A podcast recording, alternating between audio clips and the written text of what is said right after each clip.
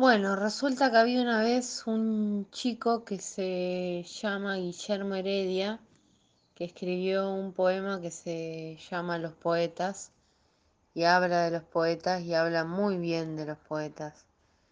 Y el poema dice así.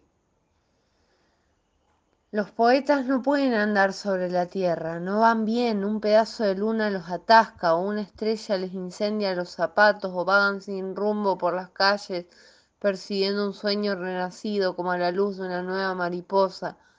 El caso es que no le favorecen las esquinas, ni el tráfico, ni los bocinazos. Entonces, extraviados se sientan en el último café de la avenida y derraman sus sueños y tristezas en una servilleta de papel. A veces las cosas cotidianas los abruman y van a bañarse de silencio a la montaña en algún cielo del mundo.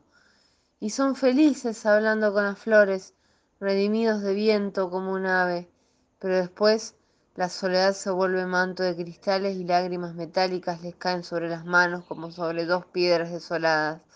Entonces se vuelven a vivir entre los hombres.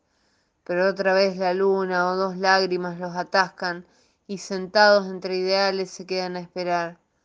Ya dijo Baudelaire que son como el albatros, exiliados en la tierra, sufriendo el griterío, sus alas de gigante le impiden caminar.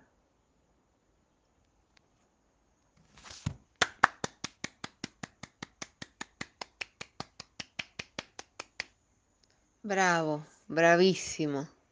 Gracias, Guille.